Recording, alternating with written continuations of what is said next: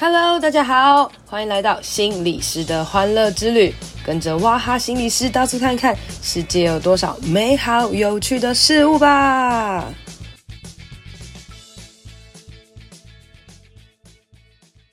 Hello，大家好，欢迎收听心理师的欢乐之旅。今天呢、啊，我遇到一个让我有点紧张的人哦，因为我平常常常在电视上面看到他，然后今天如今跟他本人讲话，那大家可能对他不太熟悉哦。那他在我脑中的印象就是一个念 rapper 的高手这样子，但是其实他真实的身份呃是一个这个音乐老师，然后是一个做了很奇怪事情的音乐老师。我们就来听听看他到底发生了什么事。那我们就先欢迎我们的裴珍姐。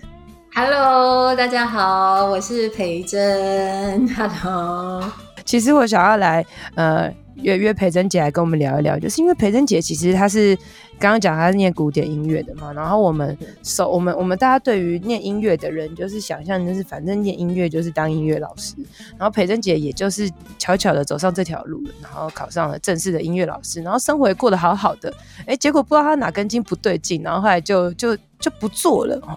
那我们可以先请裴珍姐来讲一下，就是你当初就是为什么会去念音乐，为什么会修竖笛，然后就是考上老师这件事情，对你来讲是一件算蛮轻松的吗？还是就也是考了很久才考上？嗯哼。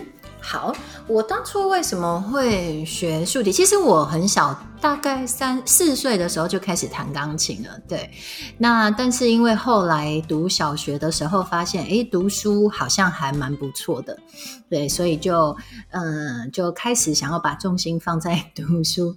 不过到了国中之后呢，发现其实好像没有这么别人这么会读书，所以开始喜欢玩一些有的没有的啦。那你说为什么会突然想要转音乐？因为我的国中是念私立学校，对，私立学校当然就知道是要拼升学率嘛。可是我也发现，因为私立学校的人才真的太多了，所以就发现自己以为很会读书，其实嗯，就是在平均值而已。所以我也发现说，我在读书上面不太有可以找得到我的成就感，对，嗯，所以呢。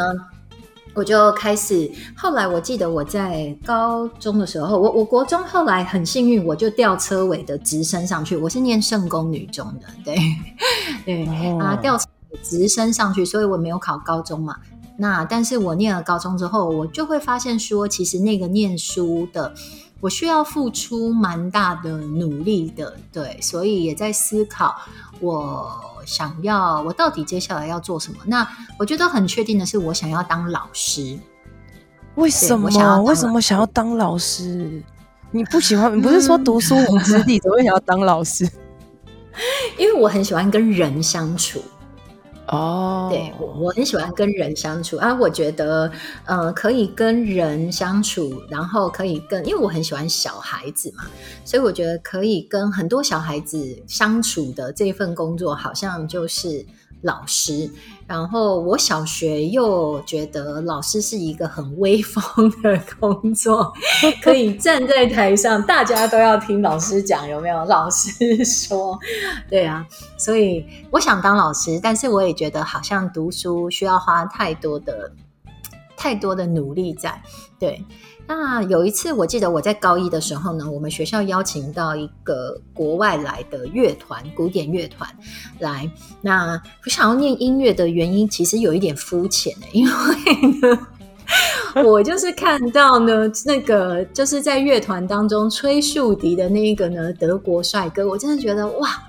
怎么会有人这么的有气质又这么的帅气？我觉得吹竖笛一定都是这么的有气质的，所以呢，我就回家跟我妈说：“妈，我想要考音乐系。”哇，你真的是看到什么想当什么，就嗯，看到老师很威风想当老师，看到竖笛就很很有气质就想吹竖笛，所以其实你是一个嗯。嗯很容易引起，很容易引起兴趣的人呢，就是对什么事情都很有兴趣这样子。嗯、就想说试试看啊，就就像你刚开始说的嘛，就是人生不设限嘛，反正就去试试看。对啊，但是我妈她就会有一点紧张，因为我妈想说，毕竟你都念，我是念升学为主的私立学校嘛。对。对啊，所以等于我需要额外的花时间去学钢琴，学要考试的术科，甚至是我高一的时候就才开始要学我的主修学竖笛，所以我妈妈也叫我考虑清楚，就是你真的要花这么多的心力，你等于要花加倍的时间哦，你下课后你还要去学这些东西哦。对。对，因为从高中的时候才，嗯、你等于高中的时候才开始想说，嗯，那我要读音乐系，就只是因为那个人很有气质，然后你觉得看起来很很，然后你就决定要去读音乐了，而且还对，而且还要花很多的苦功，哇，真是不得了哎！好，所以我爸妈心脏也蛮大颗的，万一看的是篮球赛，你会不会就跟妈妈说，妈妈我打篮球了。这样子？我就会是体育老师。哇，这所以这个孩子的多元发展真的是，真的是很有赖于老师当初请了什么人来，然后请的那个人要长得好看或是帅，可能就会引起学生的兴趣。没有，我我觉得在过程中，我觉得真的是蛮感谢我的爸妈的，因为，嗯、就像是我刚刚讲嘛，虽然把我送到升学为主，可是当他们听到我突然要中途出家的这样的一个概念，他们也没有。也没有告诉我不可能，然后他们就只是跟我说：“你真的要思考清楚，因为一旦现在转弯了，那我们可能就会付出很多的很多的心力在这当中，然后不见得你还可以再转回来。”嗯，对啊，这倒是真的，真的很像出家哎，就跟妈妈说：“ 我决定要念。”其实说我决定要念音乐，跟我决定要念神学院，好像等级差不多哎，就是。就是一个令人觉得有点难以理解，说啊，这个要干嘛等等的，而且好像应该念音乐也是要花非常多的钱，非常多的时间，然后跟原本的所谓的升学，大家的期待其实也是有一点落差的。所以那个时候你就真真的就这样做了，你就成功了，就真的学了。没有放弃，因为我我我真的觉得很感谢我的妈妈，对，因为我的妈妈也是一个，就是好，你设定目标之后，我们就是一定要认真的 去执行，然后达到我们的目标。妈妈说好哦，你已经花那么多钱学竖笛了，现在敢不学，啊、我就用竖笛揍你。对啊，所以所以后来大学联考，我我觉得我妈妈的教养方式真的是很棒，就是不只是我去学音乐，嗯、那在基本的学科上面，她也是蛮认真在督促我的。所以其实我的大学联考考的还蛮不错的，我的光是学科的成绩考的也蛮不错的，感觉就是个学霸呀。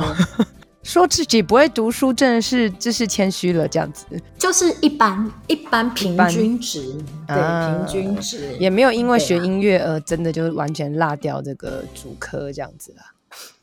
对，所以就顺利的考上大学的音乐系，考上高师大嘛，所以才可以往当老师的方向前进。啊、所以其实真的是，哎、啊，算是很早就立定一个目标，然后往那个地方走，对不对？嗯，真的。那后来呢？一路顺遂吗？嗯、呃，读大学的时候，当然就跟我想应该也跟很多大学生一样嘛。一进去，当然先放纵的玩的 一下嘛。特别是毕竟高中三年很认真的在准备考试。对，对啊，我大概是到大四的时候才很意识到，我要就是接下来要。往我的目标当老师前进了，对，嗯、到大四的时候，对，因为当老师，就我的认知，就是我身边有很多很多人想要当老师，因为就是反正心理师，然后有些人会去修教程嘛，反正就去当老师，各科这样子，然后都会遇到人生第一个大关卡，就是要考那个教证，就是现在正式老师就很缺啊，大家都很想要怎么样可以考上正式老师，然后就拼命的考，拼命的考，然后花很多很多的时间，然后很多人都。好像考蛮多次的，反正姐那时候是考了几次啊？莫非是？我其实我其实蛮幸运的，我我真的觉得我呃，我在我在我大四的时候，哦、呃，像我我其实年稍微有一点年纪嘛，所以我们那时候实习是还有领薪水的啊，对。对，然后我们实习是一年，实习完之后我们就会直接有教师证，所以我比现在很多师培生幸运一些，就是我不用考教师检定。耶，这么帅！嗯，对，就是姐姐活的年纪大一点也是有好处的，铺路人的年纪哦，哈哈。就是我们培甄姐是在不用考就有教师证那个年代了，对对，就是对对对，啊，不会是不用考就有学校吧？哦，没有没有，那当然这个还是要考试哦，对，这个还是要考试。对，那所以我，我我我觉得，我考上老师其实也是一个很有趣的故事，因为呃，我大四的时候有觉醒了嘛，突然发现说，哎，我要当老师，我应该要很认真。所以，其实我的同学、我的老师都觉得我很。我的如果光在教书的这个部分的话，其实他们觉得我的能力是没有问题的。嗯，对，因为我又很喜欢跟人相处嘛，所以我在讲话啊，我的台风啊，所以其实大家都觉得我应该第一次就会考上。对对，那我那时候考第一次的时候，我的笔试成绩非常的高。嗯，对，因为我们那时候还是考申论题哦，哇，不小心又暴露年代。对，我那时候是考申论题，然后我申论题我应该算是名列前茅哦，所以呢，大家就觉得说我稳上了嘛。嗯，对。结果没有想到，在我最拿手的试教，我反而没有教好。我也不是没有教好，只是呢，刚好就真的非常的奇妙，就一阵风。我在考试的时候，我在试教的时候，一阵风把我的海报跟我的人整个卷起来了。真的是假的？好戏剧化。对，就像是那个手卷的概念，就是把我整个卷起来了。然后，我有一点慌乱的把海报赶快再贴回黑板上。可是我就就我真的觉得就乱掉。当然，我虽然笔试很高，可是我的试教的分数真的是很很不好看，所以我就没有考上。你是说，因为那个、嗯、那个吹掉之后，后来你就变得很紧张，然后表现就没有很好吗？对，就那一阵风，哦、哇，这一阵风真的 是那一阵风，这怎么感觉很像是你的那个同学，就要嫉妒你，就想说这梁培珍 功课这么好，就诅咒他那个试教失败，在那边念咒语，然后一阵风吹来这样。我 我觉得，不过那时候也还好，因为我那时候我在大学的时候，我大四就是我毕业前我就信耶稣嘛，我就就去到教会嘛，所以当我碰到这个，我觉得我人生第一次碰到这么大的挫败。那你说是碰到这个挫败之后去教会吗？没有没有，我在那之前我就已经去教会了，所以呢，嗯、你想我那时候真的就是天时地利人和，对不对？我也有能力，再加上我也有认真祷告，所以我觉得，嗯，上帝一定会帮助我。所以呢，我就是好好的，而且你看我的笔试又这么高分啊，试教我这么擅长，所以我就来了一个滑铁卢。真的哎，那时候有没有很不爽啊？那时候就有我的信仰危机啊，蛮值得的。如果没有危机的话，就太假了。那所以那时候怎么样？用这个骂骂耶稣吗？还是就换一个神之类的？我我这个信仰危机可能可以再录另外一集啊，好值得。好好好，我们跟老高一样留到后面说。好，反正就是试教失败了，对，没有上。然后后来。所以后来我就去台南教了一年书，哦，我就去台南教了一年书，就等于是兼、嗯、就是那个约聘的老师这样子。嗯，对，他们是给我专任啊，可是第二年我就不想，因为我，嗯，毕竟我就住高雄嘛，所以我觉得台南每天开车真的是太疲累了。对对。所以我就跟当时的校长说，我要辞职，然后回来再拼一次较真看看。然后我也想说，反正拼得上我就去教书嘛，拼不上我就去读研究所。那时候我其实也有考上研究所。哦，就很像我们现在一般人，就是真的这个状态，就是考看看，不然就再继续读这样子。对呀、啊。那我就我第二次考试的时候，我的笔试考的超级低的，超级低，得得，要第二次信仰危机了，真的的确蛮面对到蛮大的蛮大的危机的，对，超超级低，对啊，然后我就想说，哇，天赋啊，这这这这可怎么办呢？我那个大家都觉得我会读书，可是我笔试考超低，那我的市交要考多高啊？但市交 高。能够高到哪里呢？对呀、啊，对，嗯，但是我觉得真的就是这么奇妙。当我我我很清楚，我觉得真的是天赋在帮助我去面对我的内心的一些状况。所以虽然这次我的笔试考超低，然后我的试教就超高，所以就把我摆在这那时候考试好像六十几个人吧，我就考到第二名。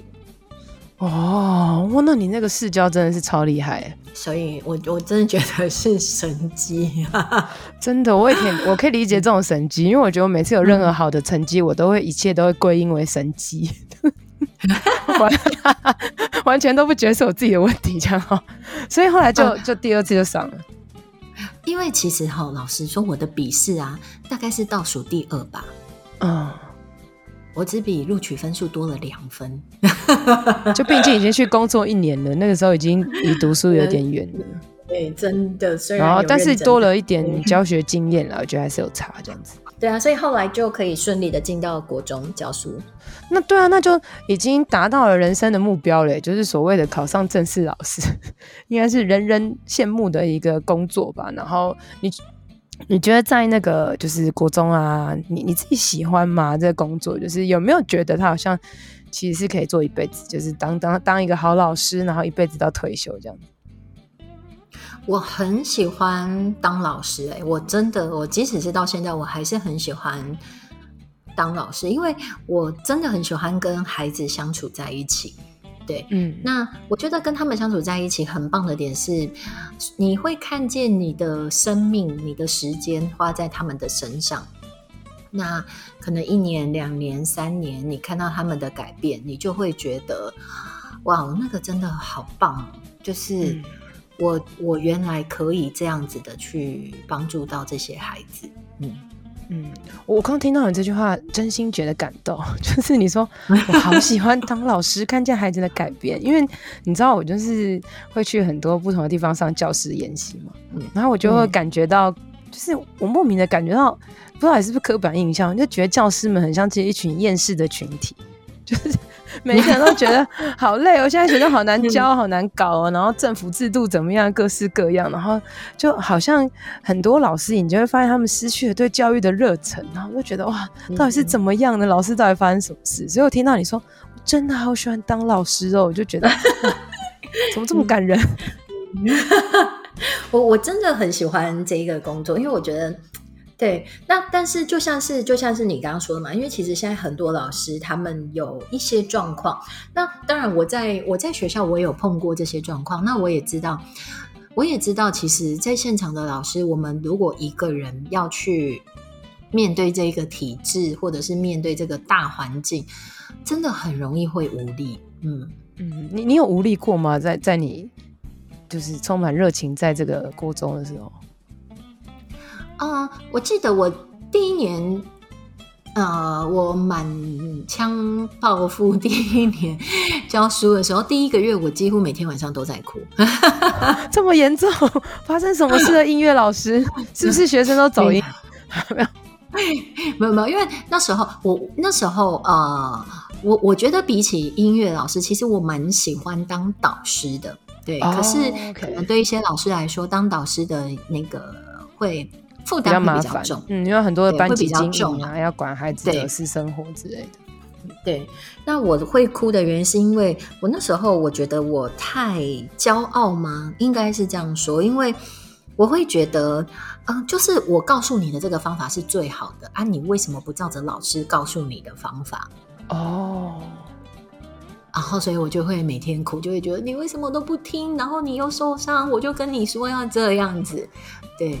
哇，很很不得了哎，真的是清纯小菜鸟哎，所以就是 把所有学生的每一个人的事情都好像是自己的事情一样，就是背得很重。可是我那时候真的，我后来现在回想，我真的觉得当然是年少嘛，对。然后我觉得那也是我的骄傲，那真的是骄傲，因为我后来大概哭了一个月之后，那时候我的男朋友就蒙哥嘛，他就跟我说：“你到底要哭到什么时候？” 什么安慰法啦？对啊，我说你不懂，因为他们怎么可以，怎么可以，就是就是这就是不对的啊！为什么为什么不改变？对，嗯。然后我觉得那时候蒙哥也跟我讲一个很有智慧，说：那你为什么不能够尊重他们现在的想法呢？嗯，对。然后我就想说，对啊，我想要他们，我我会想要这样子，是因为我觉得我在爱他们。嗯。那既然是爱，就不应该是像小时候我妈妈给我的爱，就是我就告诉你就是这些啊，你就乖乖的照着我帮你安排的去做。嗯，对。而是我也应该要学习，也学习谦卑，学习去尊重他们有他们的想法，对啊，让他们知道我是爱着他们的。哦、那他们要不要照着我的方法？没有问题，反正跌倒了我就陪着他们嘛，至少老师还在嘛。对啊、哦，所以其实等于在教学的这个过程当中，也渐渐的。呃，知道自己的爱可能可以用更尊重的方式啊，或者是可能真的很多的担心害怕。那与其就是把他们全部都教的乖乖的，不如是尊重他们各样的发展，然后在真的有需要的时候去陪伴他们，这样子。对呀、啊，嗯，哦，那可是对啊，这样听起来很棒啊，感觉可以被你教的学生非常的幸福，然后他们就是你就会待在学校，然后学生毕业老了就可以再回来看你啊，等等，听起来是一个美好的画面。但你最后为什么离职了？这件事情很很不得了哦，因为因为我我们这边听到的老师们都会觉得，因为其实正式教师要离职蛮少见的，除非他们有那种。除非他们可能不小心的问题，没有，除非他们不小心变网红了，你知道吗？就是可能突然有其他更爽的收入的时候才，因为因为因为教师的培训其实比较就是我觉得是体制内嘛，就体制就哎、欸、就是往这样走，然后顺顺的去走，然后衣食无缺，就是好像也不会赚太多钱，但也不会太少，然后这样子。所以我我我个人认识的正式的老师或者是正式的公务员啊等等要离职的真的好少哦，所以我就觉得，对啊，你到底怎么了？妈妈又要生气了，妈妈要生气。哎，我想想看啊、喔，那时候妈妈有没有生气？哦，是妈妈过世之后，然 后妈妈来不及生气了，所以是妈妈 让妈妈先比较放心。我妈妈放心之后，你开始胡搞瞎搞。OK，然后爸爸没有生气，爸爸就说。啊，女儿啊，我也管不了你了，随你吧。对，所以你是在当了多久之后走的？我好像第十四、十五年的时候。哦，那好像真的很久了耶，也是当很久了。那时候，我我真的觉得，也是因为我的信仰，让我开始对于我自己想在做的事情，我很喜欢这份工作嘛。那我也很喜欢可以帮助到我的孩子。那但是我的信仰一直在告诉我说，我可以成为更多人的祝福，我可以把我的一个班三十三十几个孩子带好。但是如果有机会，我可以去祝福到更多人，那我愿不愿意再为着这样的一个机会，再往前跨出去看看？哦，所以我那时候在学校的时候，我就有到借调到不同的部门嘛，我有借调过教育局，嗯嗯，然后我有借调到教育部去。那因为我也知道，如果我想要祝福更多的人，那我必须也需要离开学习，离开我的班级。嗯嗯，对，离开我的班级，那同时也是包含了我在我在读书嘛，学位也是。我知道，如果我想要影响更多人，我想要祝福更多人，那音乐老师讲的话，音乐博士讲的话，跟教育博士讲的话，应该可以影响到的人，还是会有一些差别。哦，所以也正因为，对啊，所以也正因为这个原因，所以我后来读博士的时候，我就整个翻过去，我就再回到 很会一直要读书的教育博士的这一个领域，真的很惊人的教育博士，就是不，你你是教书第几年的时候去读博士的啊？我是呃，我是零七一零年的时候，一零年我教了几年啊？嗯，这。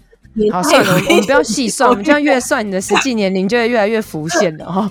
啊，反正就是，反正就是我们培珍姐，然后就是很有热忱的爱教书，然后音乐老师导师，然后渐渐他觉得他应该要发挥更大的影响力，所以他就从什么教育部啊、教育局啊，然后甚至就开始念了所谓的这个教育博士哦。听起来他应该就是继续要往教育部长这条路走了吧？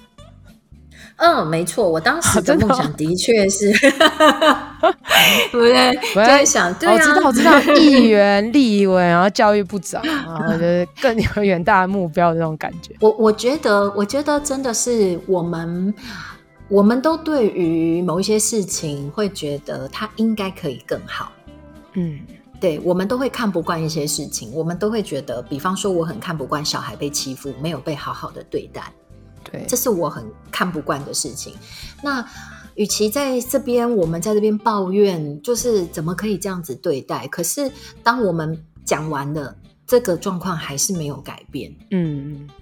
当我们只是说话，只是在这边抱怨说，哦，小孩不应该被这样对待，或者是现在教育其实还有一些什么样的状况，老师还有什么样的困境。如果我们只是讲话讲完了，其实他的状况还是在那边。对，我觉得天赋给我很多的恩典，我需要再往前跨一些。所以，如果读书对我来说没有很困难，那我为什么不再多读一点，拿到一个好的牌子，让我讲的话可以有更多人相信？那如果出来办教育，可以更广的把我们想要做的一些很棒的理念推广出来，那为什么不跨出来？因为当我跨出来了，我才正在改变，我觉得应该要更好的这样的一个体制啊。嗯，所以你就自己办了一间学校，嗯，就邀请了一些有志同一起。道合，志同道合，志同有志同，有有有有有对，志同道合的对。那我们就，嗯、所以那时候我要出来的时候，我的校长一直跟我说，你要不要先办留职停薪就好，你先请假。嗯嗯嗯嗯嗯，因为因为毕竟我当时在教育圈就啊、呃，其实如果我再待一阵子，我应该也就是考校长啊，这些就会就是按部就班的，应该就是会发生嘛。对，嗯，所以我的校长那时候是跟我说，你要不要先留职停薪？你对教育很有理想，很棒，但是你知道这个真的很困难，所以你要不要先留职停薪？你去试试看好了，嗯啊，你不要辞职，因为你如果试完没有成功，你回来你还是有一个老师的位置，因为老师太难了，多少人想要进来？对啊，对啊。然后你还是那时候呢，就是破釜沉舟。你有没有突然可以理解那个校长？说不定校长回家就哭了，就跟你当初那个你知道，国中一年级在对孩子在想说：“啊，培真啊，你到底在干嘛？我在对你好啊，你是被什么男人给骗了啊？”这种感觉。嗯，对，所以你就破釜沉舟了，就觉得不，我要好像如果还留一点。后路可以走，我可能就不会这么有勇气的往前冲的感觉吗？就会觉得我没有打算要再回来啊。哦、那我为什么站着这个位置呢？因为我站着这个位置，新的老师也进不来啊，不是吗？怎么那么帅？所以我既然没有要站着这个位置，我就应该把位置让出来，让新的老师，让那些对于教育还有热忱的老师可以考上，然后进来学校。哦，OK，所以最后你就这样子很帅气的。新进老师应该要感谢我，我把位置让出来，很了不起耶！这新进老师很难考的原因就是因为很多老的老师没有退休啦。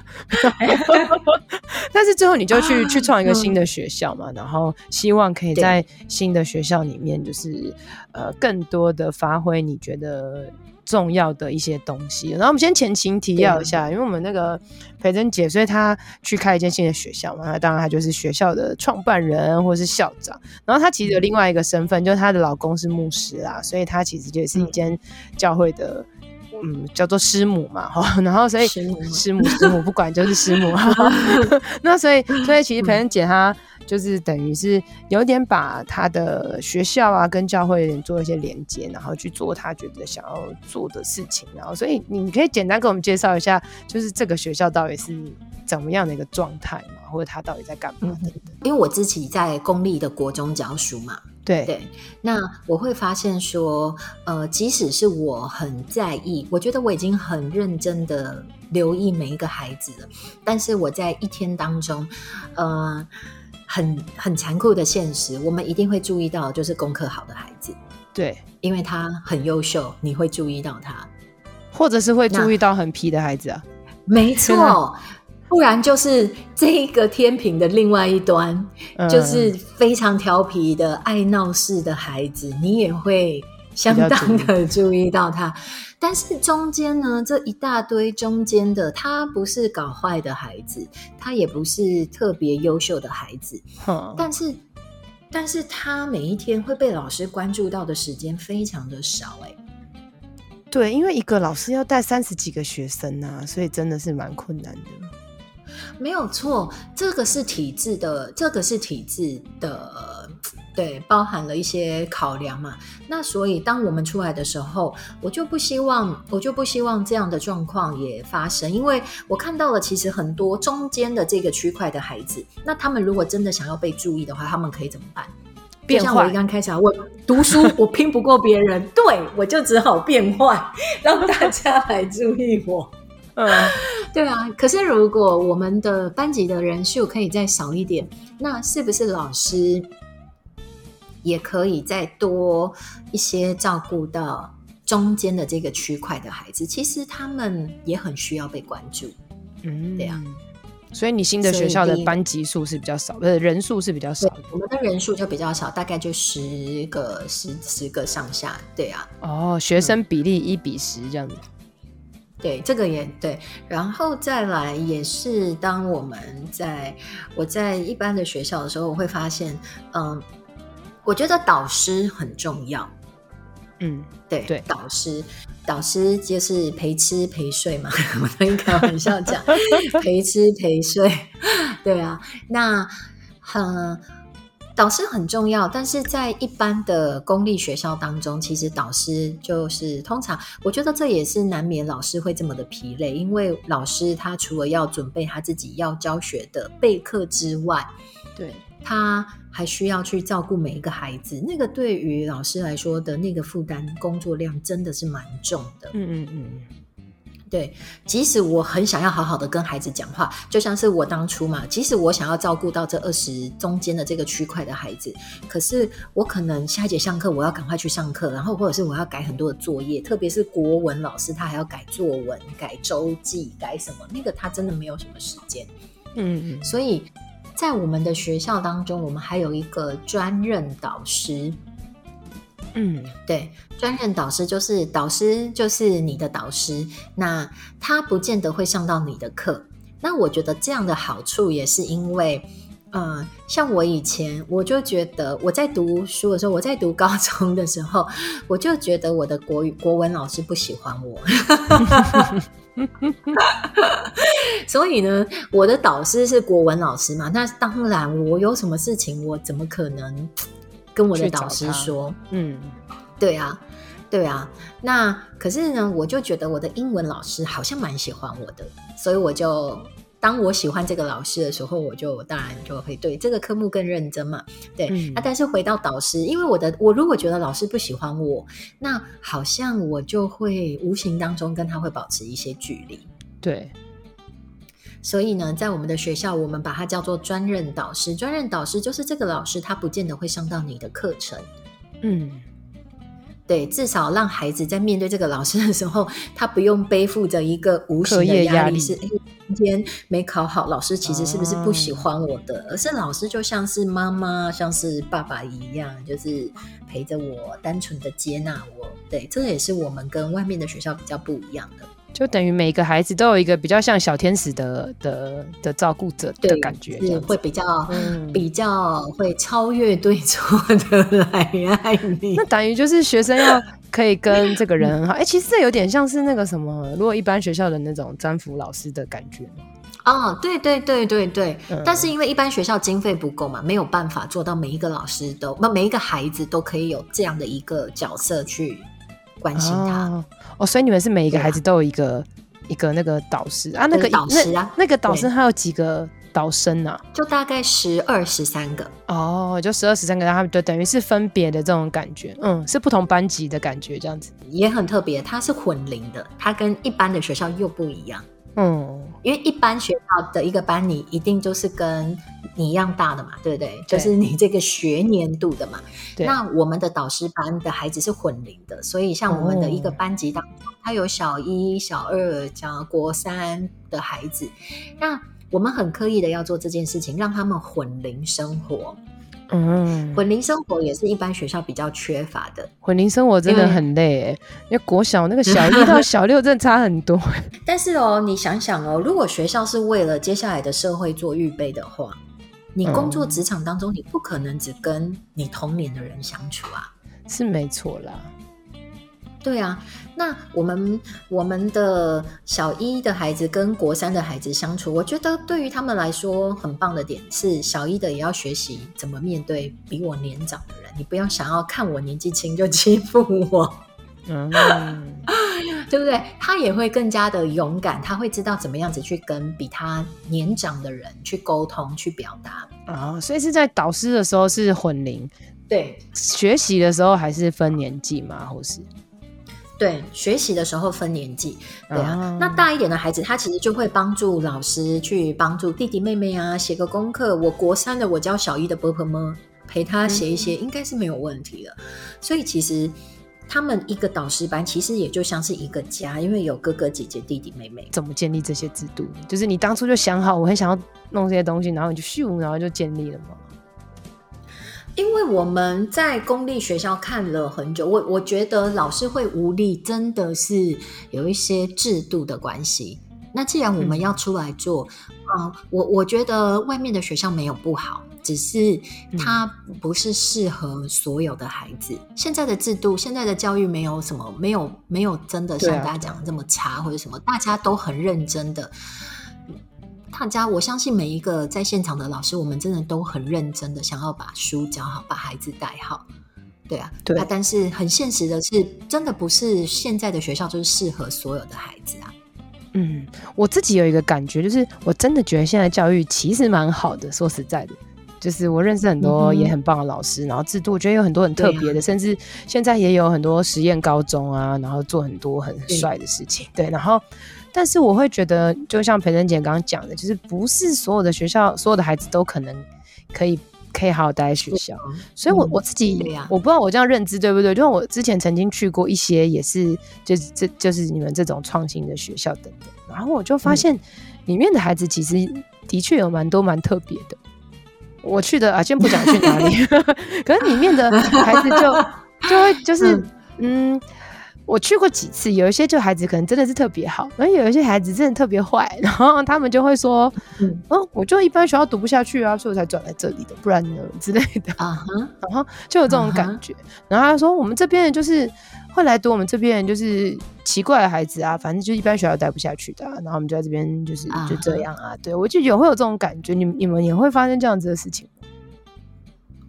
我觉得每一个孩子都很特别，嗯，是特别。那有一些当然可能行为的部分，他可能还在学习。那这就会回归到，呃，我们刚刚讲很多是跟现行体制比较不太一样的嘛。那回归到我们的学校，我们的学校很看重的是孩子的心，对，因为一生的果效是由心发出的。哇，那你说孩子会有一些，你说孩子会有一些比较脱序的行为，好了。呃，我刚刚讲了嘛，其实我我觉得不难理解啊，就像是如果我想要我想要被关注，那当然我可能最快最有效率的方法就是我就是行为偏差，嗯、对对。那孩子为什么这样？其实他他是因为他的心生病了，他没有安全感，嗯、甚至是他没有成就感，因为我知道我不可能靠好好读书获得，我就是一个不善于读书的人，嗯，对。所以，其实孩子的很多的很多的表现，其实都会回归到，其实他的心生病了。嗯，那我们想要帮助的孩子，就是可能家长也跟我们一样有同样的认知，是发现孩子的心是很重要的。嗯，那我们一起来保守孩子的心。所以，有没有那种情绪比较失控的孩子在我们的当中？老实说，是有的，是有的。但是，我也看见了，当我们聚焦在帮助孩子的心变健康之后，那孩子真的就表现得越来越好，甚至是连他以前的老师都会觉得哇，你们的孩子到底是去 去读了哪一个学校？怎么会有这么大的改变？对，嗯，等于就是老师们其实呃，就是可能在你严格的要求之下，老师们就会更多的知道，就是注意孩子的心，或是更多的爱孩子、关爱孩子这件事情是。最重要的核心价值，可能甚至比课业什么那些都重要。重要的是他这个人的这种看见，这样子。因为孩子的心如果健康了，他要学什么都很快。我们就碰过一个小孩，他是小一、小二，因为我们的。我们的学科的学习，它比较是能力分班嘛，那所以当然孩子学得慢的，他可能就会比较慢一点。那比较慢一点的，刚开始可能在一般的体制当中，家长是当然也没有这样的一个体制可以帮助孩子重学嘛，因为国民基本教育嘛，义务教育嘛，就是你现在这个年龄就是一年级，你大人就是要读二年级，不管你一年级有没有学好。对。这就是这就是一般的，那但是我们会觉得学过去比较重要，还是我真的学会了一些东西？嗯嗯嗯，所以我们会让孩子在好好的家，就是在好好的学会。我们希望孩子学会。那刚开始会有些家长会担心啊，因为我的孩子已经这么大了，然后他还在学比较简单的东西，会不会影响他？对，他接下来他会不会 就落后了？对，嗯，那但是也正因为孩子在学业上面一直都没有好的表现，他的成就感非常的低落啊。嗯嗯，所以他继续学，他就只是那个洞越来越大而已啊。对。所以呢，我觉得也很感谢家长的信任啊。所以我们让孩子在学的过程当中，让他开始回归，把他的成就感恢复起来，让他的价值感开始恢复起来。嗯。然后等到孩子健康了之后，他学他就很快，然后甚至他就直接回到他原来的年级，也是跟上，完全没有任何的不适应。哦，所以其实也就是可以根据每一个人的这个有点个别化的照顾啦，这样子。嗯，对啊，这个也是体制的学校，目前碍于体制上面，他们比较难做到的。嗯，所以其实体制内、体制外都各有各的好处啦。那当然读体制内其实比较轻松，就是顺着这条路走。那呃，体制外的，就是就看家长们可不可以信任学校，或者是家长们。是，就是学校核心出的东西，家长们可不可以接受？然后如果可以，那就真的就跟上，然后看看孩子怎么样的发展。然后至少，嗯、呃，很很多家长在现在这个混乱的时代，就会觉得，好了，孩子健康快乐可能是最重要的。对啊，所以我觉得其实去去读体制外学校的家长也真的都。有蛮大的勇气的，心脏要很大颗。我是真的觉得心脏蛮大颗的哦。那 但是但是因为至少啦哈，至至少知道这创办人是个校，这是个这个教育博士啦哈，应该还是有证照，还值得信赖的这样子。那所以所以，我我们刚刚听就知道，培恩姐其实应该是。真的是还自始至终都是对教育很有热忱的。那最后我要请他来分享一件超了不起的事。你们知道他的热忱到多大境界吗？甚至他未来要去再去做什么选举或者当教育部长，我可能也不意外，因为他在。就是工作繁忙之余，他现在又在经营他的 YouTube 频道，还每周更新上传等等的。那我们就要最后来宣传一下培恩姐 YouTube 频道，好不好？就是 终于到了工商服，当然是听一下的 YouTube。你看他今天讲了那么多，一路这样子说，嗯、我不太爱读书，但是我就是考上，嗯，不太爱读书，然后就博士等等的哈。但是自始至终听到他真的对教育很有热情，那大家可以来。对，宣传一下吧，好不好？就结束了一个震惊的话题，现在终于可以来广告了，耶、yeah！请大家可以上 YouTube 去搜寻梁培珍，就搜寻我的名字。那我的 YouTube 呢？嗯，最主要就是针对一些孩子可能会发生的状况啊，然后就我在教育现场碰到的孩子的一些小故事啊，然后跟大家来分享看看，就是从我们。从我们比较就是在学校碰过很多不同的孩子，我们可以归纳出什么样的方法可能会比较有用。对，哦、就是跟大家分享。好，大家我会把链接放在资讯栏，好不好？大家可以去看一下这个梁培真的 YouTube，会不会太太震惊了？不会，还可以。我跟你说，但那最后要问一个，就是你到底怎么样分配你的时间呢？就是要录 YouTube，然后又要带学校，然后你要你要写 rap，要念 rap，还要录很多影片。我真的觉得。你是过动？我真的还是我真的不是不是，我真的觉得我不是神棍。我要先强调，我不是神棍。但是呢，我说我我我不是神棍，还是你嫁给神棍？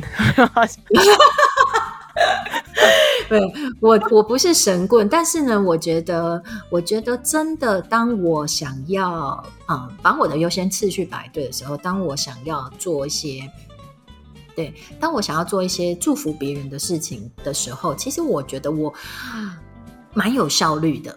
哦，我觉得我是一个蛮有效率的人。这个是在我大学之前，因为我不是说我大学到大四的时候才突然清醒到，哎，我不是想要当老师吗？对对。也是浑浑噩噩，对，我真的觉得，真的觉得是信仰给我的力量，让我、嗯、让我看看重自己的身份吧。那我不是只有读书啊、上课啊、录影片，我还是有在追剧的啦，韩剧啊、Netflix 啊，然后 Disney Plus 啊，我都还是对，还是有在这有在追剧。好像有听说这件事情啊，嗯、听说还有疯狂购物这样子。哦，对，还有疯狂购物，对，我就重点是购物，对啊，但是真的就是次序摆对了，我我觉得，嗯，身体也很健康，嗯，一切都好。对，我觉得这个这个真的很重要啊，就是其实你真心知道自己想要做什么的时候，然后你做的很开心，然后呃很投入的时候，你反而就会有出人意外的效率，然后就可以把很多的事情给安排好，然后甚至默默的祝福到很多人了。最后，我先我因为我最近看了《蜡笔小新》的电影，欸，你看我还看《蜡笔小新》啊，我我没有办法跟你聊，我只有看柯南跟哆啦 A 梦。哦，柯南我也有看。OK，好，你要用《蜡笔小新》来帮我们做一个结尾吗？请说。对对对，我觉得野原广志给我了一句，他讲了一句话，让我很非常的佩服，就是呢，野原广志，哎，我这样会不会爆雷啊？应该还好，不会，没有人会很在意《蜡笔小新》的雷。野原广志呢，跟一个人说，如因为一个人就觉得他没有力气，他不知道怎么往前，他不想努力了，对。然后呢，野原广志就跟他说：“你不要只是，就是你如果只是想着让你自己更幸福，你当然会没有办不想努力了。嗯。可是如果你想要让别人幸福，如果你想要让别人幸福的话，那你就会有新的动力。”哦。野原广志说的很厉害吧？